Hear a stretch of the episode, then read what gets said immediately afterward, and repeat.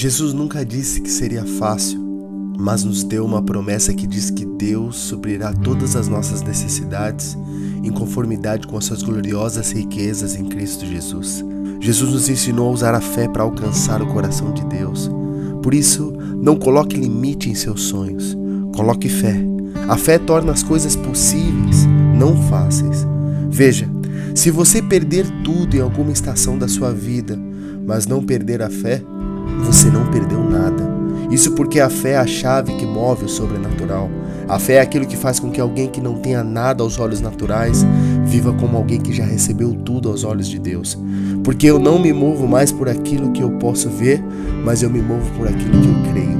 E a palavra de Deus diz que tudo é possível ao que crer. Uma palavra de fé libera destinos. Que a sua coragem seja maior que seu medo e que a sua força seja tão grande quanto a sua fé.